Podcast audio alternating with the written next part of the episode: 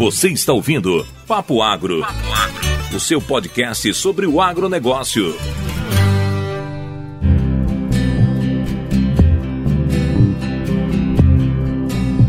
Papo Agro em debate do mês de dezembro no ar. Uh, e a gente está aqui uh, para conversar com vocês sobre notícias do agro, especialmente as notícias que a gente uh, entende ser as notícias mais importantes que a gente leu uh, nas últimas semanas e que também representa o ano. A gente vai falar um pouco de dezembro, mas vamos falar também do ano de 2022 que está acabando agora. Então, é uma satisfação ter aqui o Pedrão e o Vitão uh, que a gente não se encontra mais nesse podcast, por mais que um grava ali e acolá, a gente não se encontra, então é muito bom ter vocês aqui hoje. Uh, sejam bem-vindos ao Agro em Debate. E como é que foi o dezembro e os últimos meses de vocês, começando pelo Pedrão? Bom, bom né? então é bom sempre estar gravando com você. Eu falo que escutar o Papo Agro, não escutar a sua voz e do Vitor é muito estranho.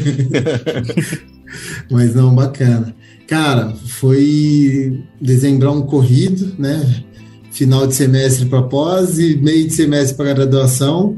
E trem despertou para o meu lado, experimento, né, plantio, é, correria, né, aprendendo a, a, lida de ser professor ali, né, a burocracia do, da universidade, mas tá, tá gostoso, tá indo, e também na, na, vida de agricultor aqui, apanhando um pouco de São Pedro. Nossa Senhora. Dois ah. dias para fazer uma adubação no milho, você é louco. Oh, o Pedro, ele apresenta um monte de conteúdo lá no Tatu da Fruta e a gente acompanha lá as coisas acontecendo. Ah, claro que ele vai apresentar quando tudo dá certo, né? Porque quando dá errado, ele passou hoje, ele disse que chegou atrasado na gravação porque estava apanhando de uma adubadeira, né, Pedro? Foi. Não conseguimos fazer ela jogar para os dois lados, teve que jogar só para um. Foi o dobro do tempo. Ah, você pensa que vida de agricultor é fácil? É? Depois você explica, você ensina para os seus meninos lá que vida de agricultor não é fácil, não. Não é só Nossa seguir o um manualzinho, não. Rapaz, eu tava, comentei com, com, o Luiz, que é o que a gente mexe lá. Falei que, rapaz, agora que nós vamos ver como que agricultor sofre, né? ano passado era 23 de dezembro, nós tava atolado para sair da roça. É.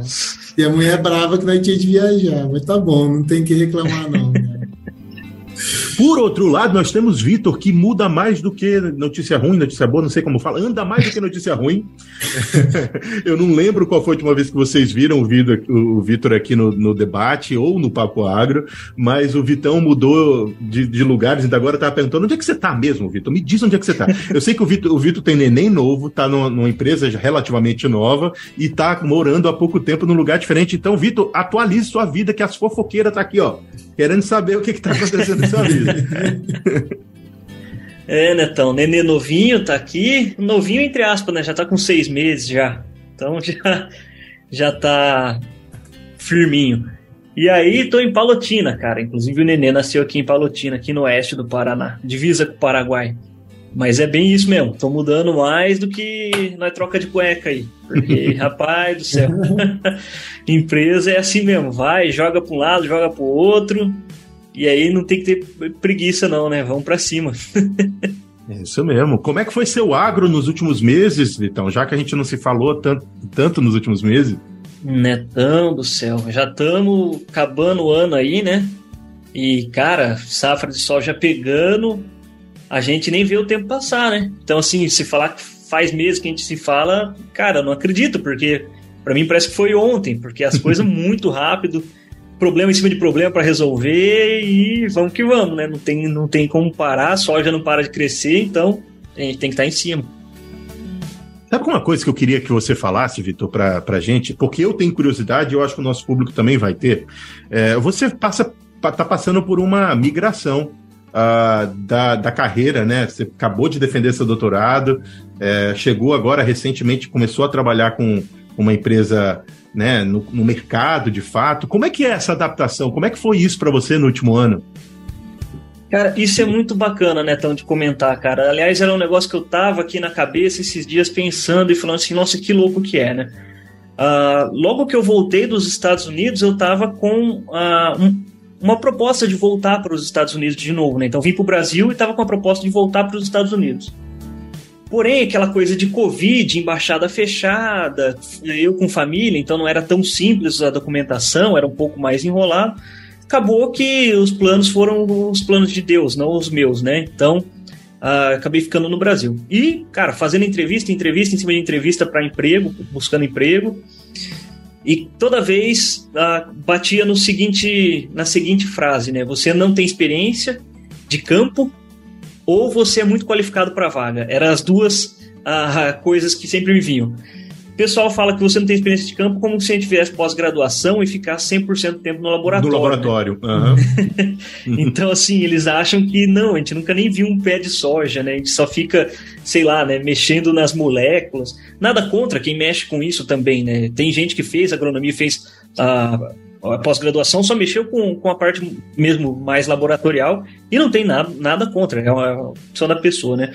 Porém, a gente que faz a parte de campo também, pesquisa campo, toca muito campo, tem que montar vários ensaios a campo. Então, assim, cara, uma experiência boa que a gente pega, né? E aí, logo quando entrei na, na, na carreira mesmo, comecei a trabalhar e, cara, lotado de conhecimento teórico e falando como que eu aplico isso à prática. E foi vendo. Pessoal gosta de falar que a teoria não se aplica, à prática, né? E eu vi que isso é exatamente o contrário. Pera lá, não é bem assim, não. Porque, cara, muita teoria chegava no campo, pessoal que já tem anos de prática, cara, se batendo não conseguia resolver, a gente chega lá, começa a se bater junto e lembra das, das teorias. E, cara, fala assim, não, é isso aqui, ó, e faz A mais B com C, tum, dá lá certinho. Então, assim, é um negócio muito bacana de ver que quando você tem uma, uma teoria afiada, isso te ajuda e muito na prática. Então, assim, é um negócio que, um mito aí que eu tinha enraizado em mim mesmo, por escutar várias pessoas mais velhas falando isso, né? É, e que eu, que eu percebi que não, cara, que dá para levar muito bem a teoria na prática, e óbvio, a gente tem muita, muita coisa a aprender, sim. E isso é verdade. O campo ensina todos os dias e você aprende desde o do cara mais, mais lá embaixo mesmo, que faz, tá capinando na enxada, até o pesquisador da Embrapa que está 60 anos de carreira e ele tem muito para te ensinar também. Então, assim, não. É, a transição é, é, muito bacana e, cara, é, é muito bacana poder usar o, o seu passado, né, seu background, para aplicar na prática e, cara, ter sucesso assim em resolver os problemas do campo. É bem legal mesmo isso.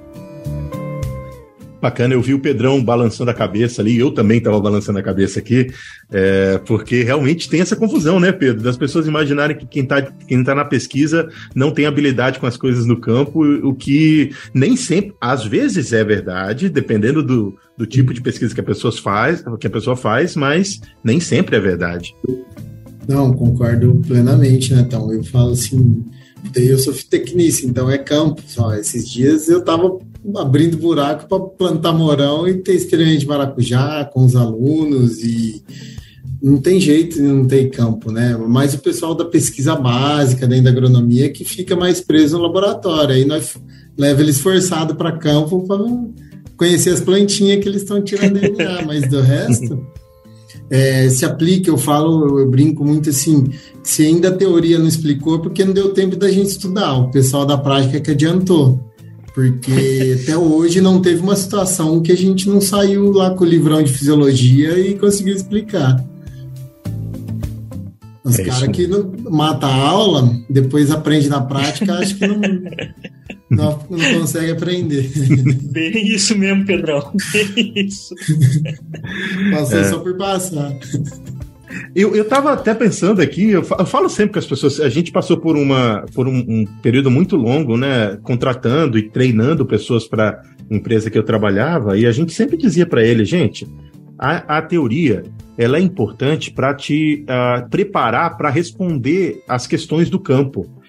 Você precisa entender como você encontra a informação para você poder tomar uma decisão no campo, e a teoria te ensina isso.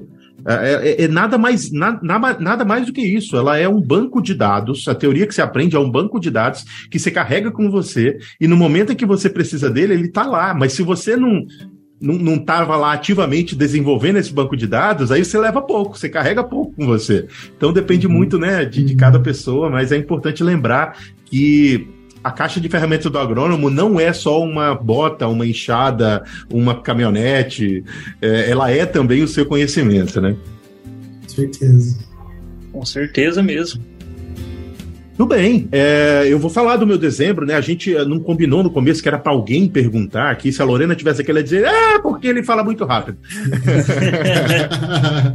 ah, eu tive, esses últimos meses, eu passei por um, por um período, período muito legal, cara. Uma, uma coisa que eu quero compartilhar com vocês que estão nos ouvindo e com os meus amigos aqui é que eu tive participando de um encontro Uh, que é a segunda vez que eu participo, que é, uh, na verdade, o um encontro internacional da Sociedade de Agronomia de Fisiologia de Plantas e de Solos, daqui dos Estados Unidos. Uh, e é fantástico, é um, um, um, evento científico impressionante que eu já me prometi para mim mesmo que, onde quer que eu esteja no mundo, eu gostaria de fazer o possível para participar todos os anos. Uh, e foi a primeira vez que eu apresentei alguma coisa nesse, nesse uh, evento. Uh, e foi uma experiência muito legal, é, tanto pelo fato de ser a minha primeira vez apresentando e da necessidade de você estar tá falando em outra língua, de toda aquela, ai, será que eu consigo? Será que eu não consigo? Uh, então foi importante para isso, para mim, mas também importante pela repercussão que eu tive dos trabalhos que eu apresentei é, e de quantas pessoas gostaram daquilo, que no, nos faz nos sentir um pouquinho importante no sentido de produzir ciência, né? É, então foi muito legal. Eu apresentei parte do meu trabalho de, de pós-graduação, né, do doutorado, Uh, e foi, foi legal pra caramba. Eu acho que marcou esses últimos três meses uh, da, da, da, do, da, minha vivência com o agro. Uh, e é isso. Foi bem legal. Netão, Bacana, acho... Netão. E, e, eu acabei vendo você viajando também ali, umas fotos bem legais, uns hum. lugares bem bacanas também.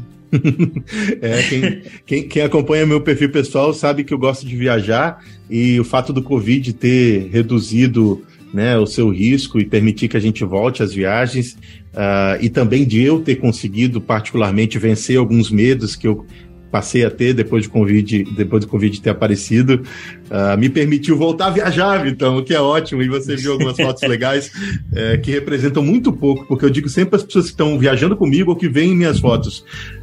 Nada melhor do que você ir lá e ver as, as fotos podem até ser bonitas, mas elas não capturam tudo que você vê e a, a experiência é muito melhor do que, do que a foto pode, pode registrar, ou o vídeo pode registrar.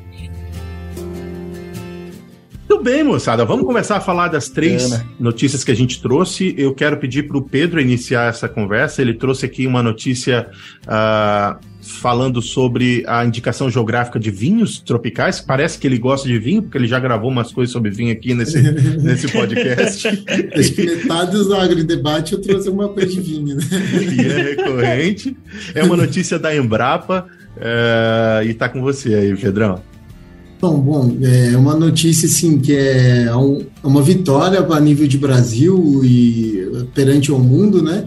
Porque obter uma indicação geográfica é algo um pouquinho complexo, a gente precisa provar muitas coisas, né? E principalmente vinhos tropicais, né?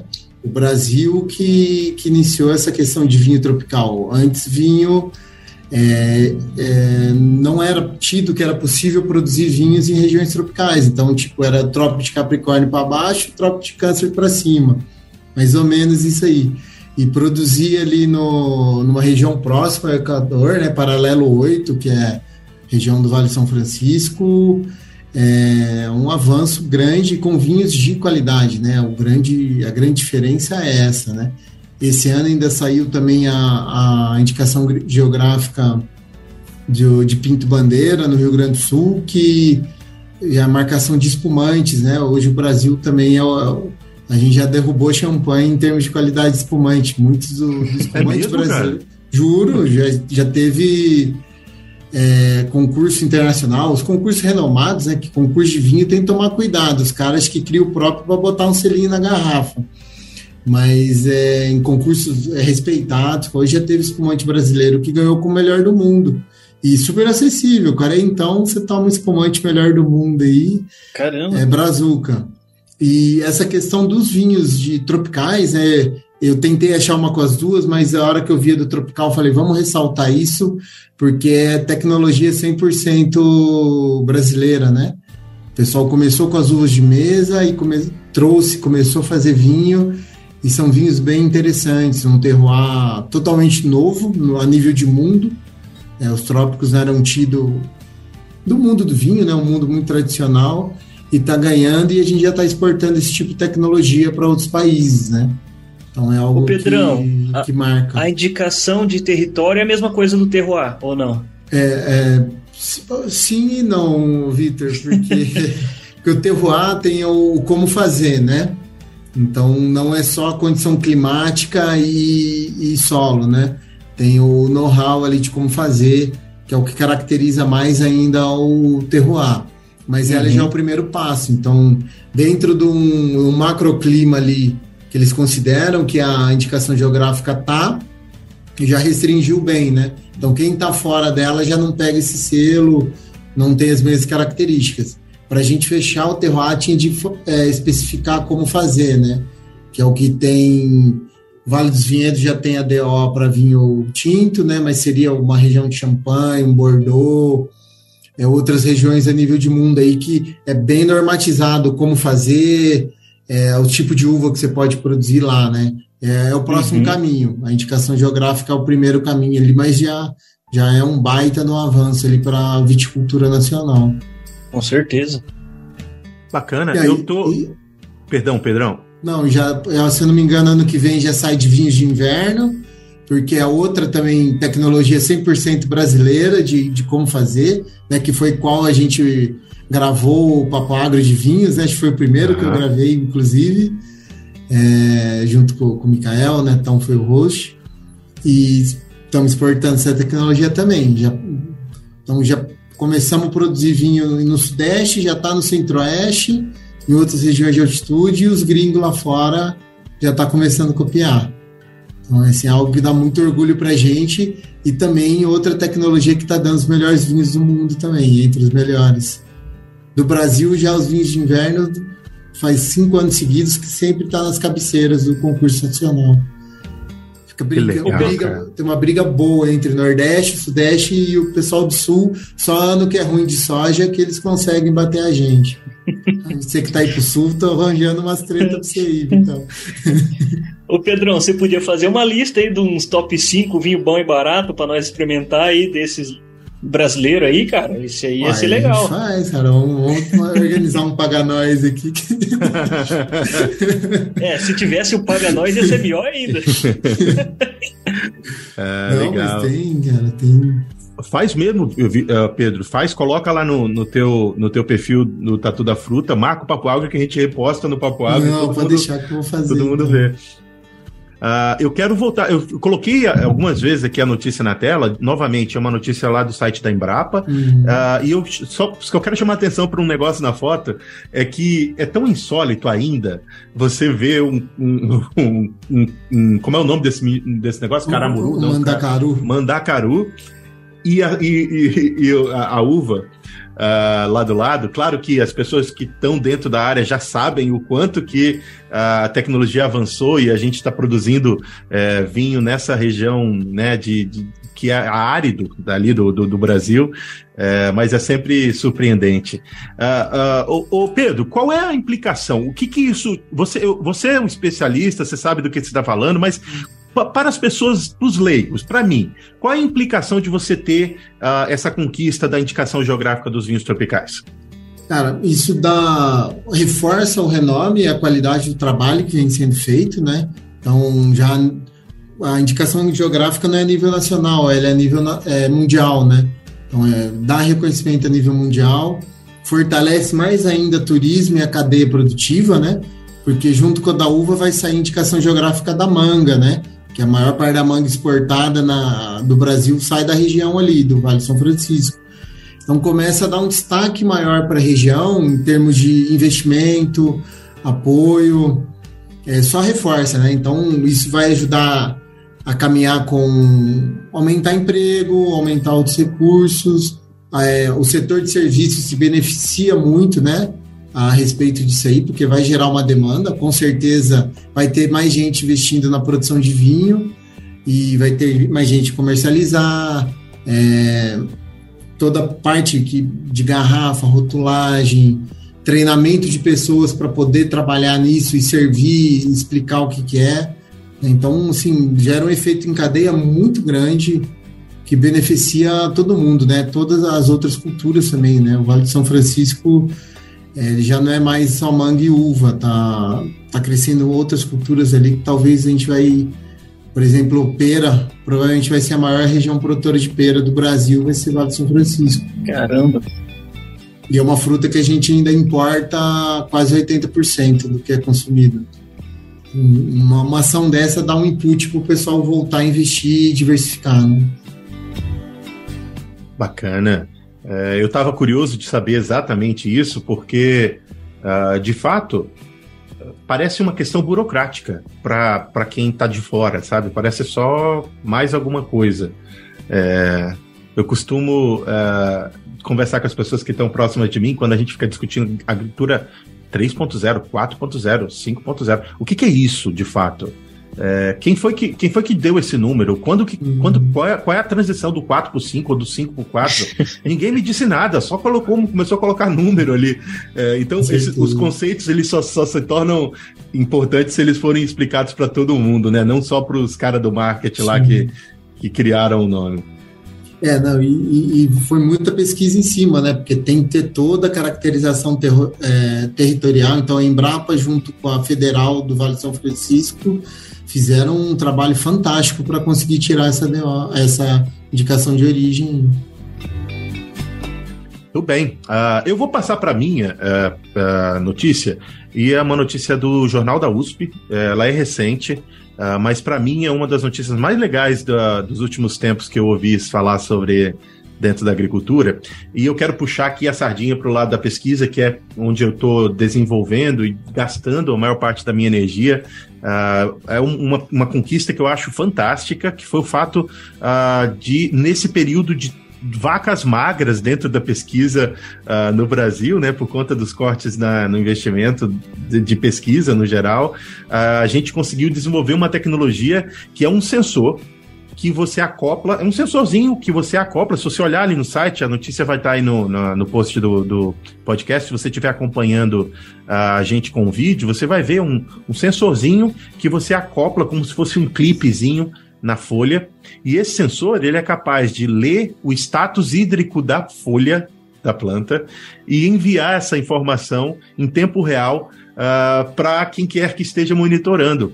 E não sei o quanto que isso faz sentido para você que está nos ouvindo agora, é, porque você fica pensando, mas por que fazer isso? Porque você tem um satélite que consegue identificar né, o, o aspecto hídrico ou a, a, condição hídrica das plantas a partir das imagens de satélite ou com drones e tal. O que que isso é diferente? Meu amigo, é muito diferente. É diferente porque você aumenta primeiro a resolução. Em vez de você estar tá olhando uma imagem que está capturando uh, algo que é 2 metros por 2 metros, uh, ou 2 metros, ou 4 metros quadrados, ou 1 um metro quadrado que seja, ou 50 centímetros quadrados, você está de fato observando o que está acontecendo dentro da folha da, da, da, planta a partir desse sensor, porque é muito próximo, a resolução é muito alta. Isso permite que a gente identifique estresse hídrico ou qualquer outra questão hídrica muito mais cedo, porque até o momento em que a planta vai te dar o, o, o, o sinal para que você consiga capturar a partir de uma imagem uh, de forma remota, você pode ter perdido algum momento importante da, da fisiologia da planta que você poderia ter corrigido a partir de uma irrigação. Uh, e mais do que isso, isso abre possibilidades para você monitorar outras coisas na planta que hoje a gente não é capaz de monitorar com as tecnologias que a gente tem hoje. E é uma tecnologia brazuca, que eu acho fantástico. Uh, e está chegando nas mãos da pesquisa, né, sendo desenvolvida e vai chegar na mão dos agricultores tão logo seja possível. Então, estou muito empolgado com essa com essa notícia e com essa conquista, né? Uh, e você pode saber mais se você for lá no Jornal da USP procurar por sensor de folha ou sensor de água, você vai conseguir encontrar lá. Netão, adorei esse sensor, cara. Eu tenho minha, minhas plantinhas aqui em casa e minha esposa vive perguntando: tá na hora de molhar ou não molha? Molha ou não molha? Cara, com o sensor, só pôr o sensor lá, o sensor avisa: ó, tá na hora de molhar, acabou. né? Mas é. É, realmente, cara, a pesquisa brasileira, né? Tanto a notícia que o Tatu trouxe quanto a sua, mostra que, cara, sempre a gente está na vanguarda, né? O Brasil realmente é o cara quando se fala em, em agricultura, né? E aí o pessoal só pensa em soja, em milho, e não, tá tudo trazendo aí, cara, vinho, manga, tal, uva, manga, né? Agora você trazendo sensor, cara, então assim, é, realmente, cara, tem que tirar o chapéu mesmo para a pesquisa brasileira, porque estão tirando leite de pedra, né? Literalmente. Uhum. É, eu queria até adicionar, eu sei que o Tatu vai querer falar sobre o sensor também, mas eu queria adicionar um negócio. A quantidade de dinheiro que é investido no Brasil com relação a de outros países, eu e o Vitor, pelo menos né, nos últimos anos, tivemos a oportunidade de estar aqui nos Estados Unidos, né, e saber o quanto que eles investem, quanto de dinheiro e de material que tem disponível para você pesquisar. Uh, a diferença é assustadora, queridos, é muito grande. Mas a gente continua exportando tecnologia e pessoas para o agro. Vocês iam assustar a quantidade de brasileiro que eu encontrei nesse encontro internacional de, de agronomia, eh, fisiologia e solos. É impressionante. Não, não, a gente não podia fofocar em português porque alguém estava lá ouvindo a gente falando e não era de outro país, não, era do Brasil, era português PTBR mesmo. Ai, que top. Oh, mas esse sensor, para quem já usou uma bomba de Cholander ou um IRGA, nossa senhora. A bomba de Cholander, jovem, só para vocês terem uma noção, você tem que fazer da meia-noite às quatro da manhã. Não tem outro horário para você fazer isso aí. Então, e o negócio corre explodir na tua cara, você tem que ver uma gotinha minúscula sair. Esse sensor é maravilhoso. Eu já, tô, já até olhei o nome da pesquisadora que eu já Vou convidar ela para trazer um pouquinho aqui para mim. É, eu já vou colocar nas mãos da, da nossa produção para a gente gravar isso uh, qualquer dia desses, para a gente também trazer mais conteúdo sobre o sensor aqui, né? Sim, com certeza. Não, isso é algo que está avançando muito, muito. E é muito rápido, né, bicho? Esse sensor, moçada, depois gasta um tempinho, investe um pouco do seu tempo e lê a matéria inteira, que você vai entender o quão legal é que é, é, será esse sensor quando ele estiver nas mãos do, do agricultor. Uh, é você estar tá com o teu telefone, um aplicativo, e, claro, o Vitor brincou sobre a, a, planta de casa, e pode ser que a planta de casa também seja beneficiada com isso, mas você pode ter alguns desses sensores monitorando é, né, locais chaves das suas lavouras, especialmente somente uh, de lavoura perene, mas também de lavoura anual, é, para sua tomada de decisão de, de, de irrigação. É, algumas, algumas pessoas de irrigação eles utilizam ou drone, ou satélite, ou sensor de solo. Esses três não, não terão a resolução e a qualidade de dado, né, a eficiência de dado que esse sensor que está monitorando o, o, o status hídrico da planta é, pode ter. Porque sim, nem sempre o solo vai te dar melhor, a, a, a, o melhor diagnóstico da, do status hídrico da planta. Nem sempre uma imagem de satélite, especialmente de satélite que a resolução é baixíssima, vai conseguir te dar Uh, essa informação. Então é por isso que eu me empolguei. Não é uma tecnologia que vai ser única, que, que sozinha vai resolver o problema do mundo, mas ela adiciona né, uma camada de, de, de, de eficiência e de mais resolução mesmo na tomada de decisão. Ah, com certeza, né? Então, e é uma precisão de ações, né? Porque ali para ela embarcar já mais uns dois, três sensores naquela, naquele grampinho, ux, vai ser muito fácil. muito Cara, fácil. e isso é, é bacana de ver assim tecnologia brasileira, né? Então assim a chance disso baratear para o Brasil usar, né? Então assim, Sim. cara, a gente tem então, hoje uma pressão gigantesca, né, do, do meio ambiente, né? Ah, vamos salvar o meio ambiente e tal.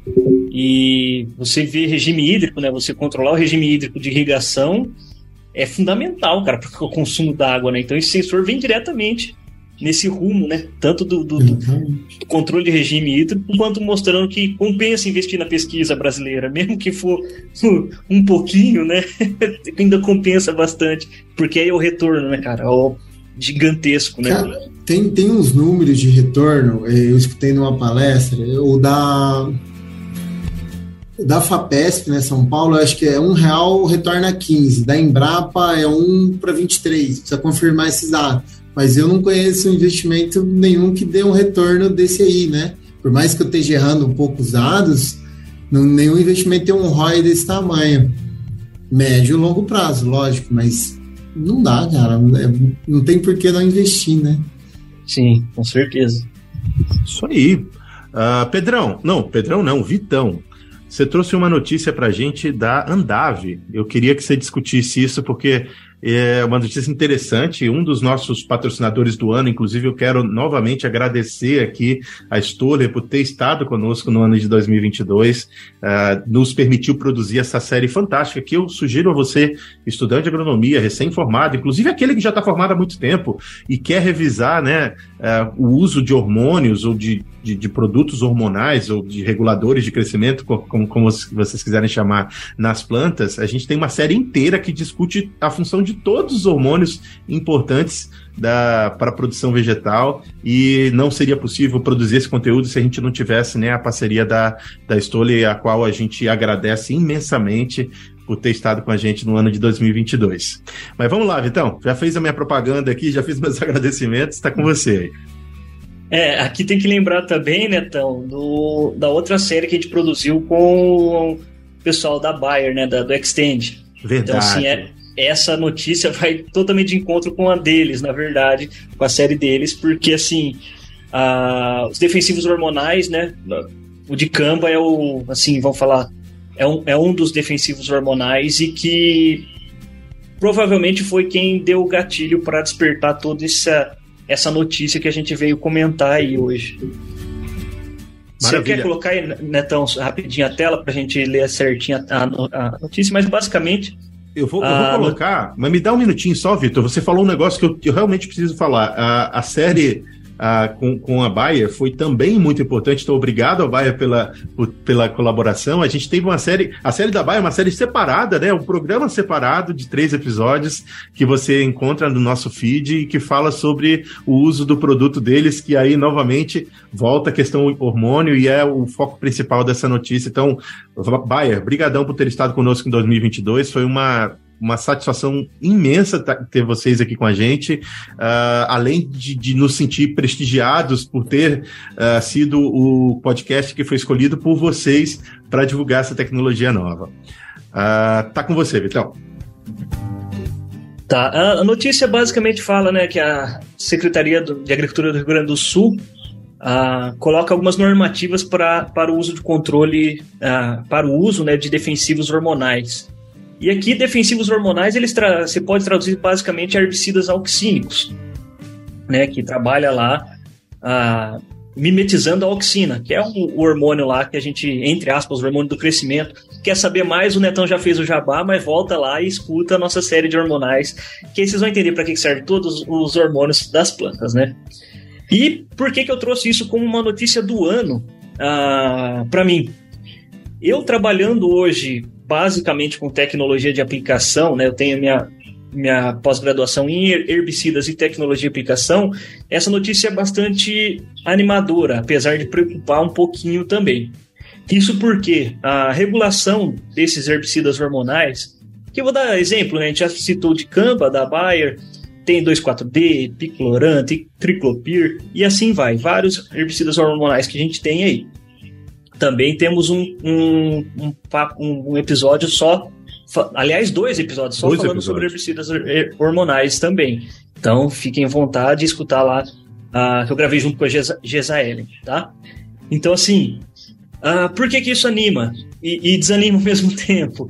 A regulação sobre a aplicação, então, hoje, basicamente, eles pedem, né, lá no Rio Grande do Sul, para você, quando você vai fazer uma, uma aplicação de um herbicida hormonal, você tem que ter o curso, então o operador do maquinário, quem vai fazer a aplicação, tem que ter um curso específico para fazer essa aplicação. Uh, ele tem que preencher tipo um, um, um laudo, um relatório de como ele fez a aplicação, de horários, doses, a área tratada e assim por diante. O maquinário dele também tem que ter algumas uh, especificações, como ponta. O maquinário, óbvio, tem que estar tá muito bem regulado, né? Isso tudo por quê? Da preocupação que a gente tem uh, da deriva, né? Que é a perda dos herbicidas durante a aplicação, que pode ir para uma área vizinha. E lá no sul é muito comum que eu, até a notícia do Pedrão aí, plantio de uva. E uva não pode ver um herbicida hormonal que, meu Deus do céu, né? A uva ela é muito, muito sensível a herbicidas hormonais. Então, assim, uh, ah, para não afetar as outras culturas, né? Uh, numa aplicação ali num cultivo de soja ou de milho, eles fizeram essas regulamentações. Esse é o, é o problema, né, a problemática do herbicida hormonal. É, foi bom que a, o governo brasileiro teve a maturidade de não proibir o uso dos herbicidas hormonais, porque ah, são ferramentas indispensáveis hoje para o cultivo de soja e milho. E em vez de proibir, eles foram para o outro lado, que é regulamentar. A gente sabe que existem, sempre quando cai essa questão de governo regulamentando alguma coisa é sempre muito sensível no Brasil, infelizmente ainda, né? Mas a notícia boa é que não proibiram, né? Então, assim, já é uma, uma vitória para o agro. E o porquê que eu vejo isso como uma, uma baita de, um, de uma oportunidade para gente? Eu vejo que é uma baita de uma oportunidade para a gente evoluir tecnicamente na tecnologia de aplicação. Isso porque, cara, eu rodo bastante esse Brasilzão. e eu vejo desde maquinário de milhões aplicando, com um cara que não sabe nem para que, que o botãozinho lá serve. Eu vejo maquinário de milhões aplicando com um cara que sabe montar e desmontar o maquinário. Assim como eu vejo maquinário de, cara, de, de mil, mil e pouquinho, cem mil para baixo, aplicando com um cara que não sabe nada, também como quando eu vejo um cara que sabe muito e aplicando com maquinário uh, barato também. Então, assim, a gente vê diferentes realidades no Brasil. E então, com é, esses treinamentos, a gente tem uma boa oportunidade de dar uma nivelada. Ah, uma nivelada por baixo. É, mas ainda assim é uma nivelada, entendeu? Você pegar o cara, treinar ele, mostrar para ele a importância dos horários de aplicação, a importância do, dos bicos certos no momento da aplicação, da pressão correta, uh, do uso de EPI. Então mostrar todo, todo esse, esse, essas ferramentas que a gente está acostumado a usar no dia a dia, né? Então é bem interessante. Já começou no Rio Grande do Sul e Santa Catarina, se não me engano. O Paraná já é um estado que está sendo cogitado, já tem algum burburinho na Secretaria de Agricultura do Paraná. E eu vejo que isso tende a, a subir para o resto do Brasil, uh, principalmente em áreas que, uh, que tem produção de, de culturas muito sensíveis, né? Então, provavelmente onde tem uva e tem soja perto, com certeza essa essa essa, essas leis, né, esse tipo de requisitos para aplicação de oxínico vai, vai ser uh, demandado. Então, assim, e, e, é bom que é, é demandado para o oxínico, porém, ele aprendeu a usar o herbicida, uh, o 2,4-D, vamos pegar aqui um exemplo que é um herbicida bem antigo, todo mundo conhece basicamente. Ele aprendeu a usar o 2,4-D de maneira eficiente, ele vai usar um glifosato de maneira eficiente, ele vai usar um fumezafem de maneira eficiente e assim por diante, né? Então, por isso que para mim anima bastante essa notícia, apesar de ser um pouco fim, um pouco mais de burocracia, o produtor às vezes não vai gostar tanto, fala assim, cara, mais um negócio para mim lidar aqui e não sei o quê. Mas é, é melhor isso do que não ter o um negócio para você lidar, né? Então imagina como que é, né? Cara, é sempre importante profissionalizar o uso de, da, de, desse tipo de, de, ferramenta, né?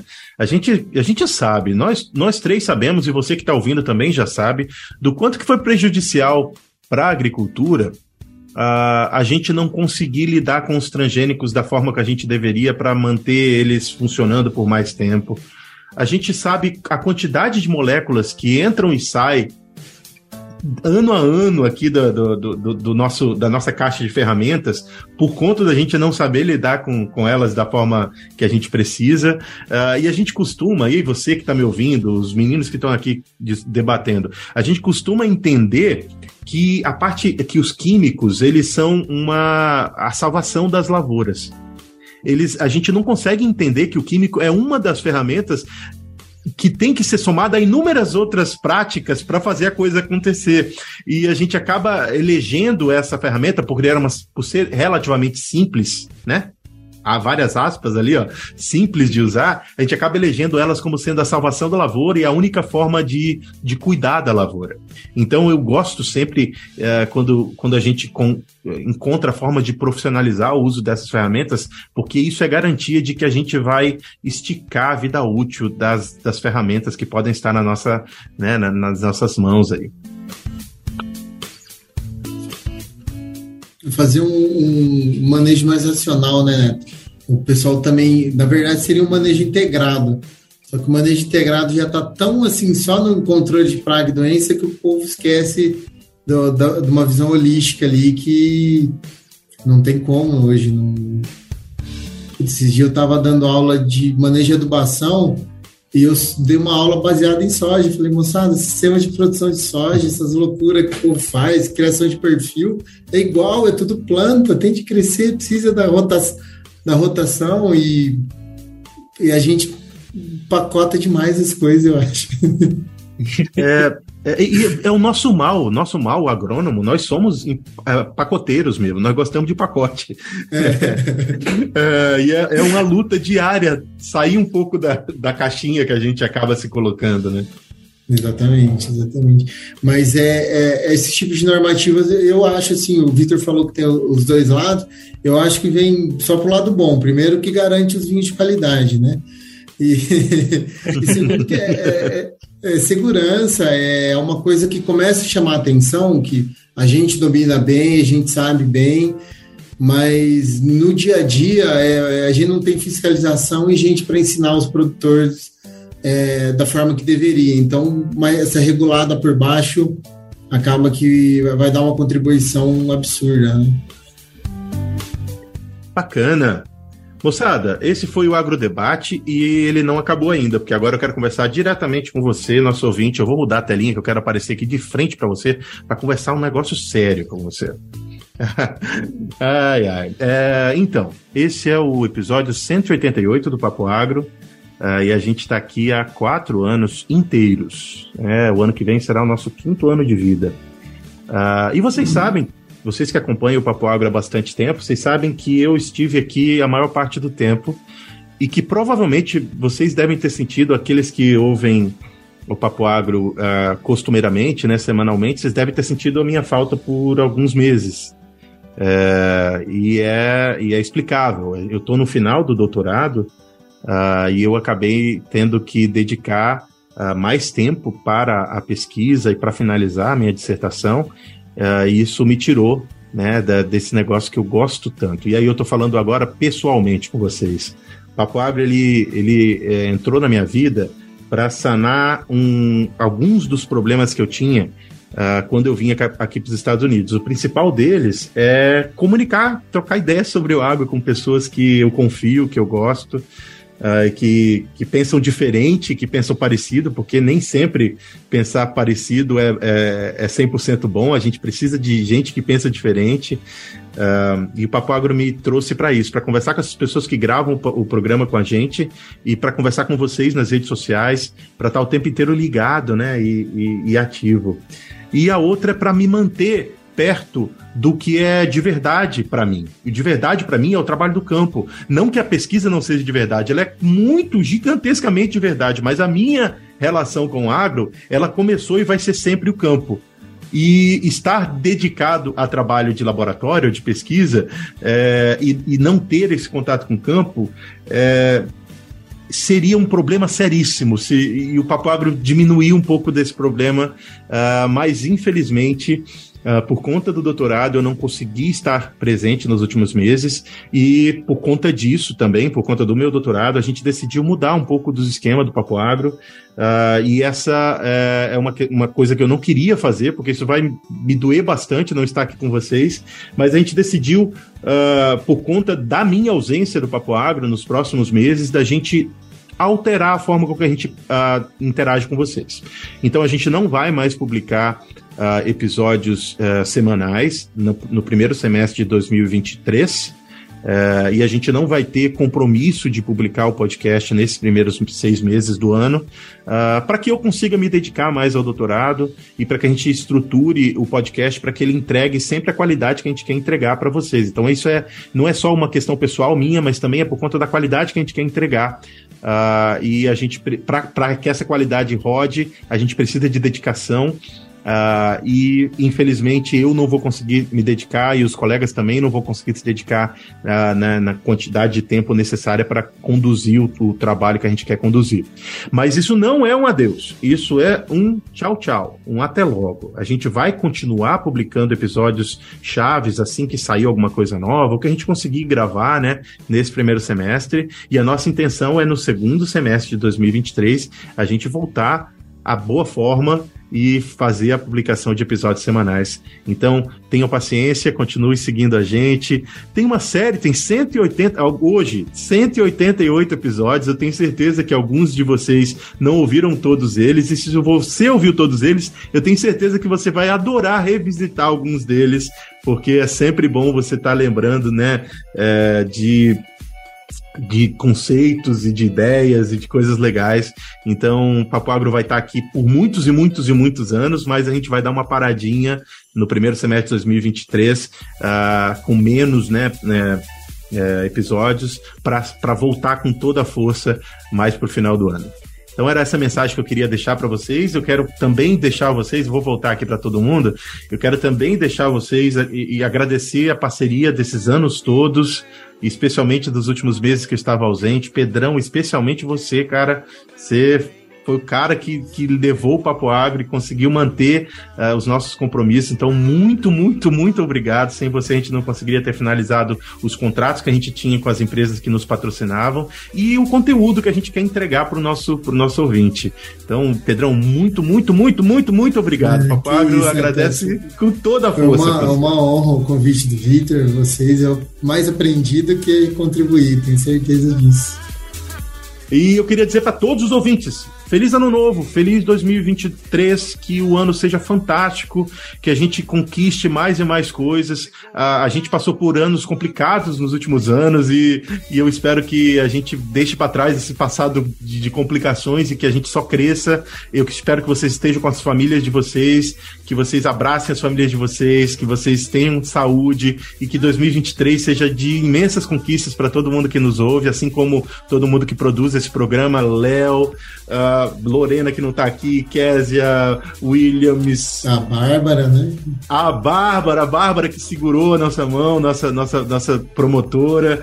É, para todo mundo que faz o Papo Agro, para todo mundo que ouve o Papo Agro, tudo de bom no 2023 e a gente vai estar tá logo, logo junto de novo. Por enquanto, um abraço para quem de abraço, um beijo para quem de beijo. Feliz Natal, feliz Ano Novo, feliz 2023, tudo de bom pra vocês. Tchau.